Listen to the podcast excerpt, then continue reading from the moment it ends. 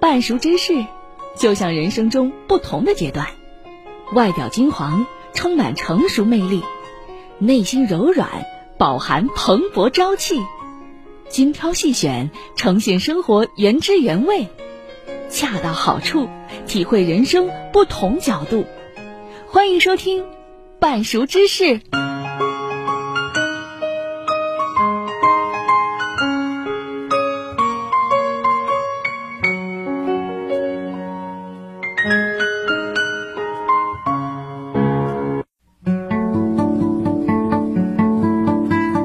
大家好，欢迎来到今天的半熟知识周末版，我是静帆。今天邀请了两个圆满的人，一个是老同事伟丽，另一个是新朋友金坛，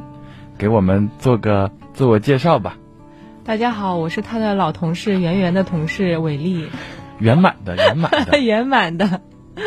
啊，大家好，我是金坛。嗯，好的。今天我们要聊的这个话题呢，比较务虚，正好也赶上这个呃辞旧迎新的时候。先介绍一下背景哈，就是呃上世纪八十年代，一九八零年五月份的时候，有一封叫署名叫潘晓的读者来信，发表在《中国青年》杂志上。这个信呢，它的名字叫《人生的路喝》，就其实就是啊，但是那个时候的人习惯用语气词喝。人生的路啊，怎么越走越窄？这篇文章呢，用沉重、幽怨、郁闷、诚挚、激愤的笔触，书写了人生的痛苦和创伤，这些都是百科介绍的。这封信一经发表，就引发了全国范围关于人生观的大讨论。到这一年年底呢，中国青年杂志社收到了六万多封读者来信，包括社会各界，尤其是高校，对这个问题的专场讨论非常多，非常热烈。后来，《人民日报》《中国青年报》相继对这个事情做了转载宣传，中央电视台还做了专题报道，中宣部还介入，中央的高层领导甚至也做了重要的批示。整个这个事件后来被称之为“潘晓讨论”，也被比喻为说整整一代中国青年的精神初恋。今天为什么用这个作为呃话题的背景呢？就是因为首先，一九八零年作为一个变革非常剧烈的时期，然后当时中国社会的青年他们思想的碰撞交流是非常多，困惑也是非常多的。那今天跟我们当下呃看到的青年人的困惑是不是有一些共通的地方？所以今天选了这样一个务虚的话题，比如说、呃我们今天讨论，当然不是在讨论说潘晓当时的那个话题，人生的路啊怎么越走越窄，呃，我们讨论一个类似的，因为在网上也有看到有一句相似的表达叫“懂了许多人生的道理，怎么依然还是过不好这一生呢？”我们就直接进入今天的主题。你们有没有什么曾经有过什么困惑，然后后来不管通过什么样的故事情节，然后对这个有了新的收获了一定的感悟，就这种成长的过程。嗯那就是我觉得工作了以后这四五年吧，感觉嗯，看到了，确实看到了不少比在大学时候要不一样的一些人和事儿，对一些事物的看法确实也会有一些改变。最主要的是，嗯，大学它是一个很单纯的一个环境嘛，嗯他嗯，整天也就是和那些知识和一些同学和一些老师打交道，稳定的情况下，甚至不会超出你的本专业，或者说呃，哪怕有一些社交，也可能也局限在学校内，人际关系比较单纯。然后，嗯、等到了工作之后，嗯，大家这个更多的有除了除了工作上的个人的一些事儿，嗯，生活上的、家庭的，甚至在外界和其他的社会上的各种人交流的这种这种契机就会更多，接触到的， 就像我们，就像原来一直说，社会也是个大染缸嘛，嗯，就就感觉这种环境，嗯，在这几年给我的影响还是还是挺大的，至少让我觉得、嗯看事物的话，嗯就是那种偏执的念头就会越来越淡了，你以前很偏执吗？也嗯偏执吧，可能会有点过这种感觉，但是就是有的时候一根筋，脑子转不过来圈儿。所以就是说，我我我理解就是你刚才其实说的是，因为工作太累了， 导致你其实无所谓了，是吧？也可以这么说 吧，疲了。好吧，那我理解呢？呃，我我倒觉得就是，嗯我我其实年轻的时候啊，二十岁左右的时候吧，哦就是那个时小候年轻的时候，对，小年轻的时候，那个时候真的什么都敢尝试，那个时候就觉得好像没有什么不能做的。嗯，但是真的到呃三十多岁哈，然后呃工作啊、结婚啊什么的，你会发现呀，早知道当年姐就不那么干了。然后现在哎，比如说留下了一堆啊。曾经年轻犯过的错，然后现在可能要去弥补。比如说，就是最经典的一个就是身体方面的问题，可能年轻的时候就熬夜啊、吃冰的呀，然后穿的很少啊，呃，穿的很少，意思就是说啊，经常露脚踝啊露脚踝啊什么的，就是为了呃风度不要温度的这种。那真的到老的时候，呃，不是到老， 真的就三十多岁的时候，真的是有点扛不住。那个时候就会想说，哎呀，要是我年轻的时候，啊、多那么注意一点儿，要有这么一个意识的话，我可能就不用现在要要再付出这么多的精力去管这一摊子事儿了。所以，嗯，那个时候听呃，老是听老人说，哎呀，你要多穿点儿什么。但是当时为了漂亮啊什么的，就觉得这种话有什么好听的？年轻就是要醒着拼， 啥？ 醒着拼，就是一句广告词儿嘛， 年轻就要醒着拼。没就是听过这个。啊对啊，累了困了喝什么什么什啊么。东鹏特 饮，啊对我们那我理解，我我其实觉得你刚才这个转变，我有好奇的两个点哈。你说，首先，我好奇我自己，感觉像个记者，不太像主持人。反正我就先采访哈。第一个就是从一个追求美到现在、嗯啊，就包裹的像大地之母一样的这种风格是如何 如何实现转变的？我觉得就是需求不一样了。那个时候想要的就是好看，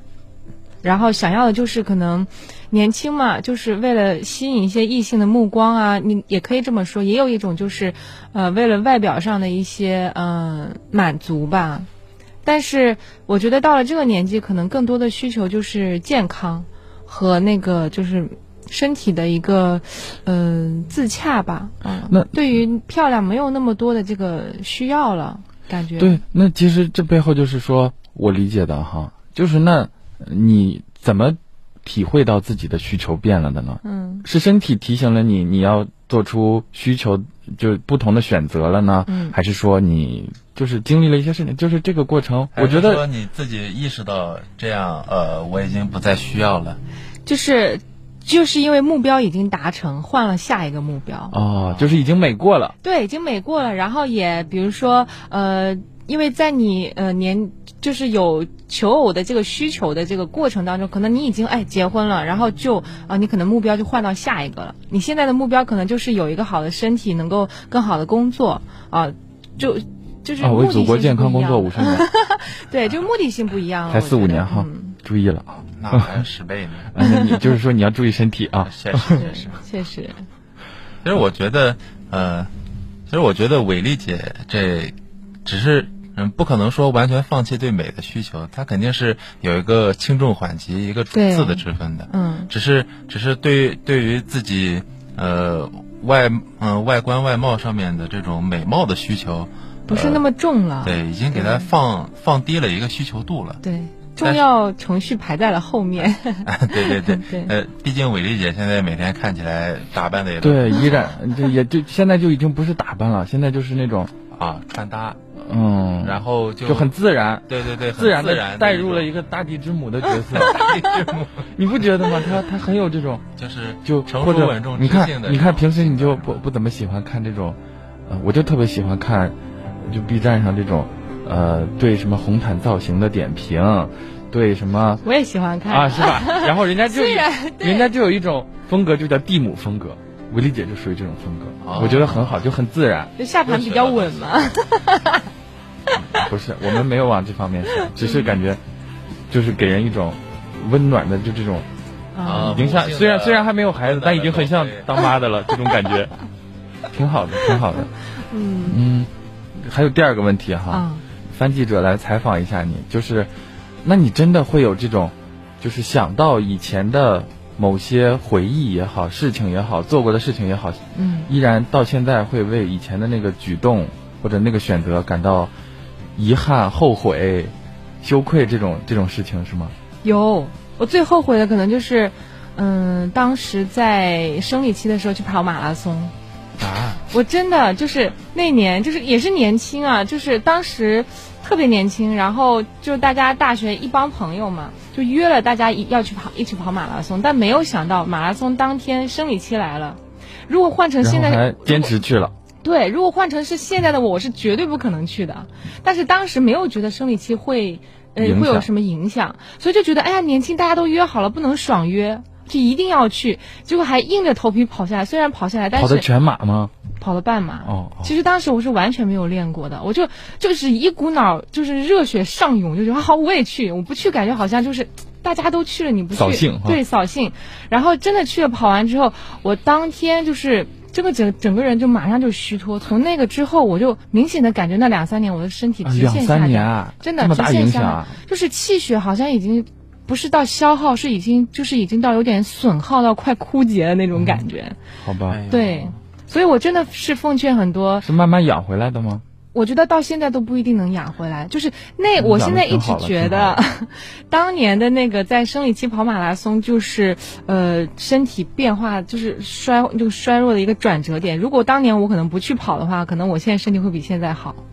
好吧，对，其实我也有这种，就是，呃，会为以前上大学的时候，比如说，嗯，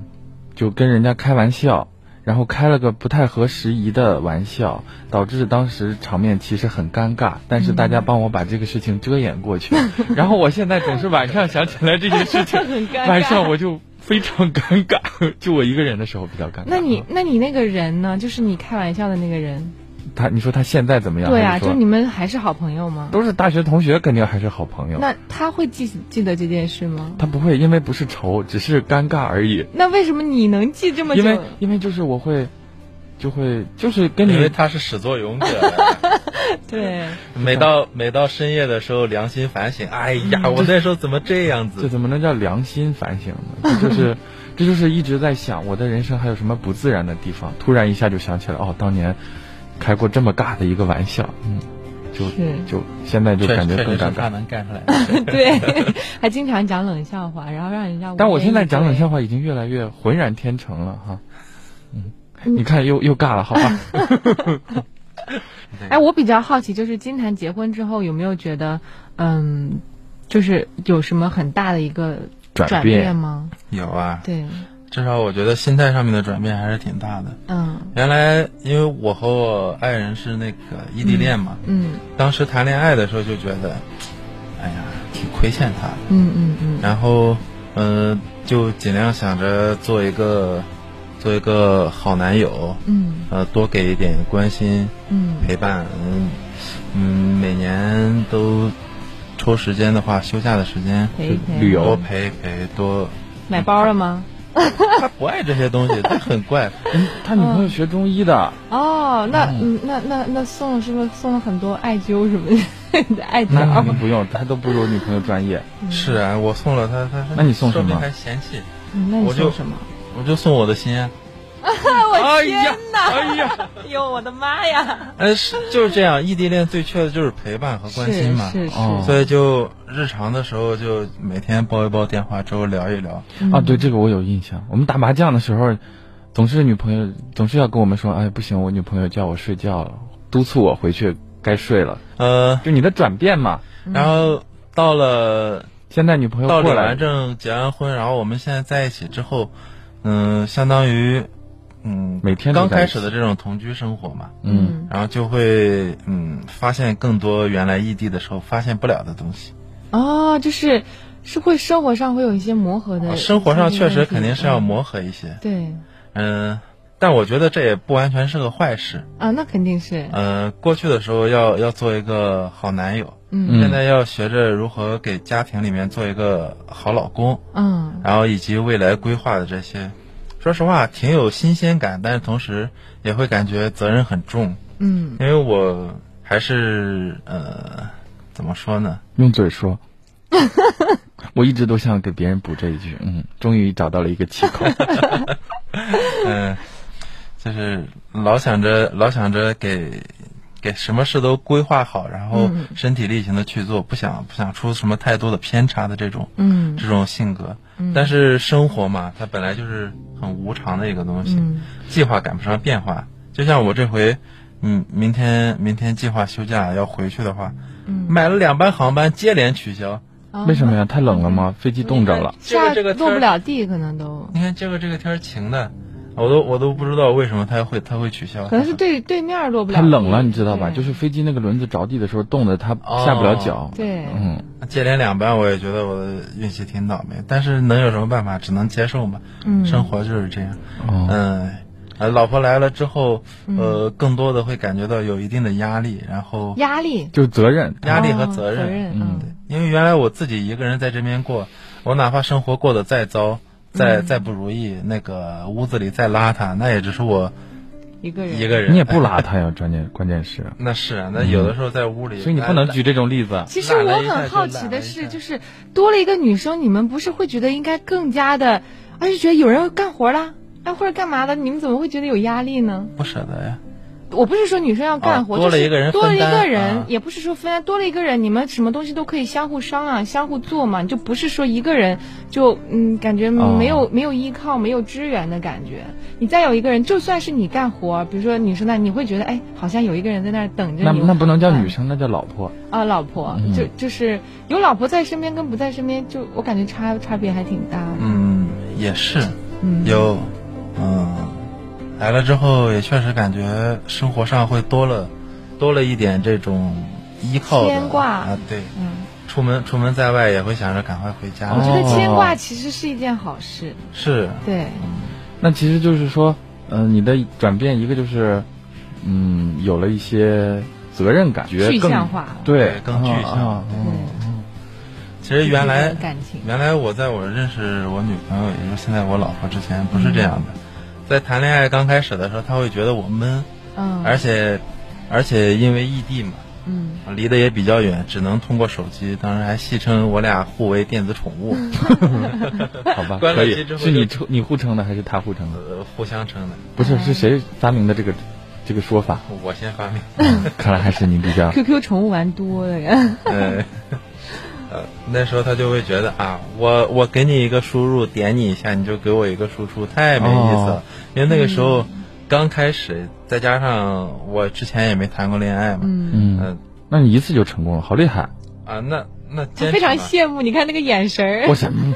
两个恋爱脑一发入啊，魂一要发入要不是魂恋爱脑，这异地恋能走到现在，那也不对我也有想问的呢时候要靠一股冲动，对，当时的时候我是很呆、很很木讷的一个，就是嗯完，你能想象到关于理科生负面评价的那些词都可以套在我 身上，偏执、呃木讷、不通人情，嗯，呃不会跟人聊天，不会交际，你的这种转变是嗯怎么怎么发生的呢？那还是得感谢我老婆，嗯他对你的调教，呃，呃，互相的磨合，也可以这么说，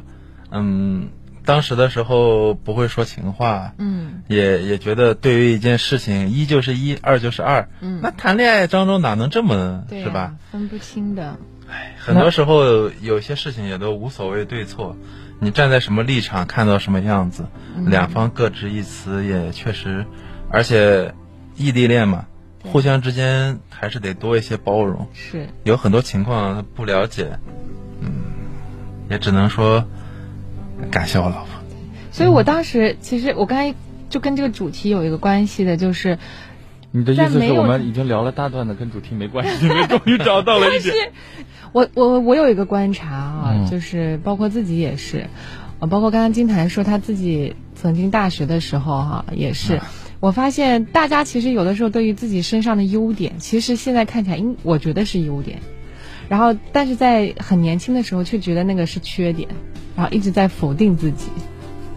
你看，你像金坛刚才说他，呃，那就观个察上学的时候观察别人，你在你在现在我看来会觉得这小孩子很聪明的，但是你知道在但是在他当时的那个认知当中，你会觉得你和别的小孩子不一样，会很怪。然后啊甚至在大学的时候，呃，你会觉得那些负面什么形容所谓理工男的那种负面的词汇，你都就很想排斥他，然后你又很想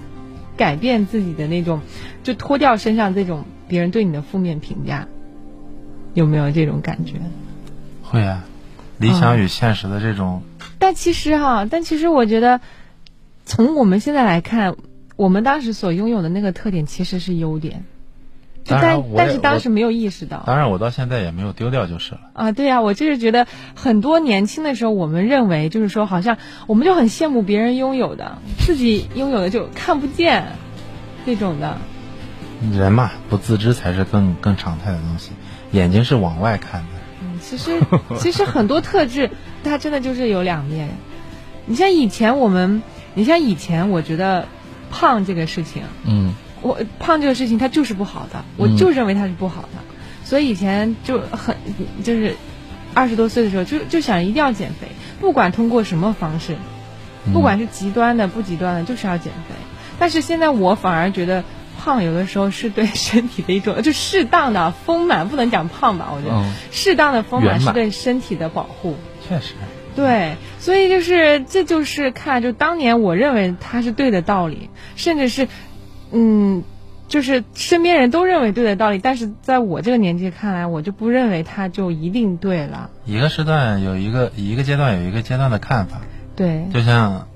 就其实你看，呃，维丽姐你你说的这个哈，嗯我我我作为刚才在听的这种旁观者哈，对，我会觉得，你看你刚开始我我引出这个议题说，呃，懂了许多人生的道理，还是过不好，你会想到，你会想的是，我会对以前的一些呃事情，到现在还在后悔，嗯但是呢，你其实反而现在刚才讲的这个主题，不管是说以金坛为例子说，以前有一些自己认为是不好的性格特征特点，反而是好的，其实是你现在在原谅过去一个自己的那个选择也好啊，然后表现也好，其实这两个在你的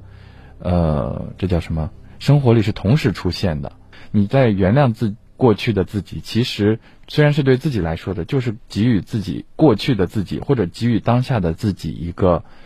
坚定的，就是要往下走，然后要正视，要或者更多时候，我喜欢把它叫无所谓，就是要无所嗯谓。然后，因为你有了更好的选择，更坚定的选择，嗯该就是知道接下来的方向去哪儿了。比如说，他是具象化的为家庭的责任，你可嗯能不再在乎这个身体的这种苗条啊，然后嗯那很很很外在的这种穿衣打扮什么的了。嗯嗯嗯，你刚才说的就是原谅过去的过去的自己，就是我最直观的感受就是觉得自己以前对自己不太好，嗯，就接纳是吧？对，就接纳自己的程度不够高。嗯，那个时候可能就是对于自己拥有的不会想很多，只会看到，就像你眼睛一直在外面去寻找，看看外面有的东西为什么我没有，啊，对，明一白直在找这种东西。但是现在只会是说，呃，我有什么，我好好珍惜什么，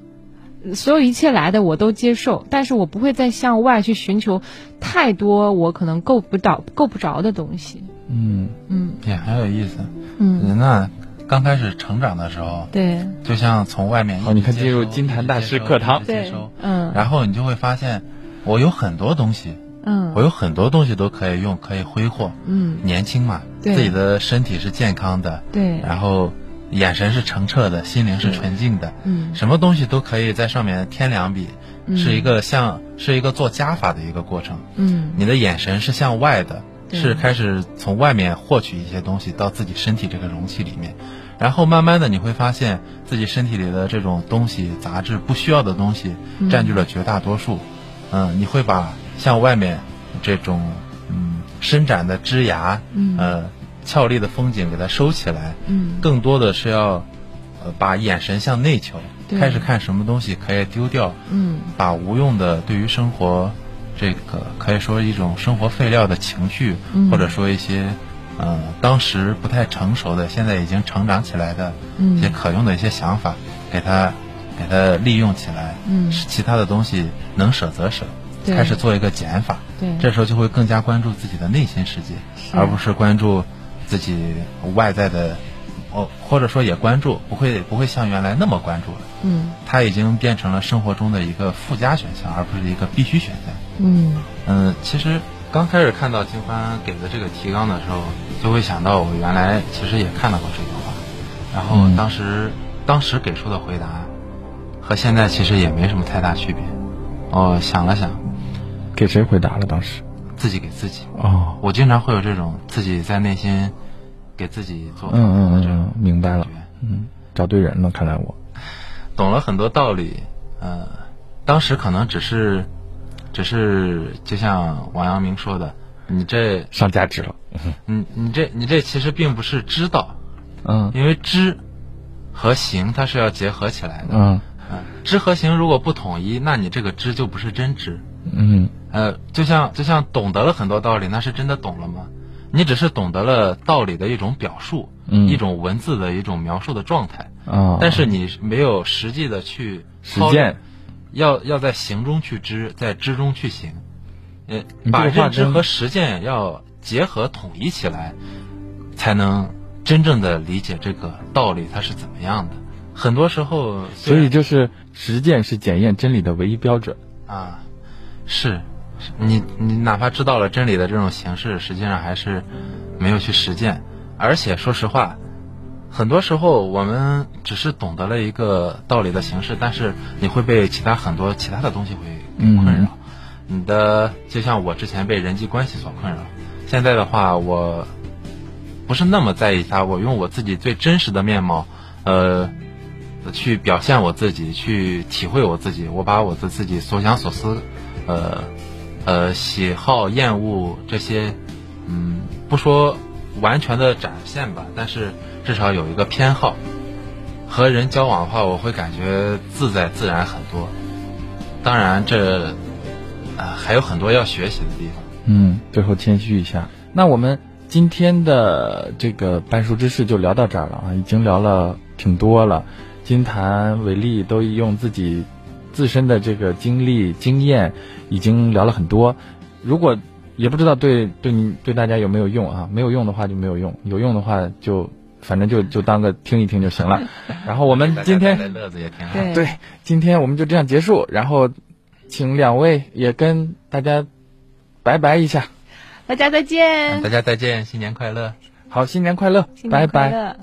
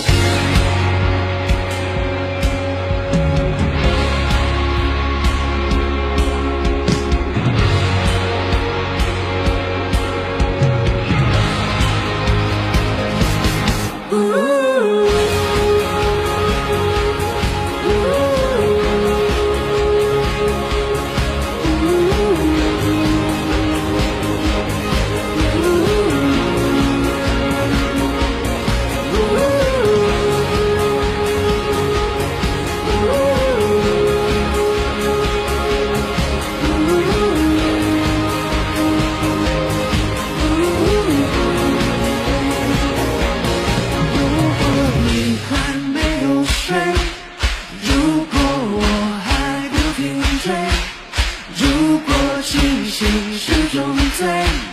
就把誓言带走，但承诺不会不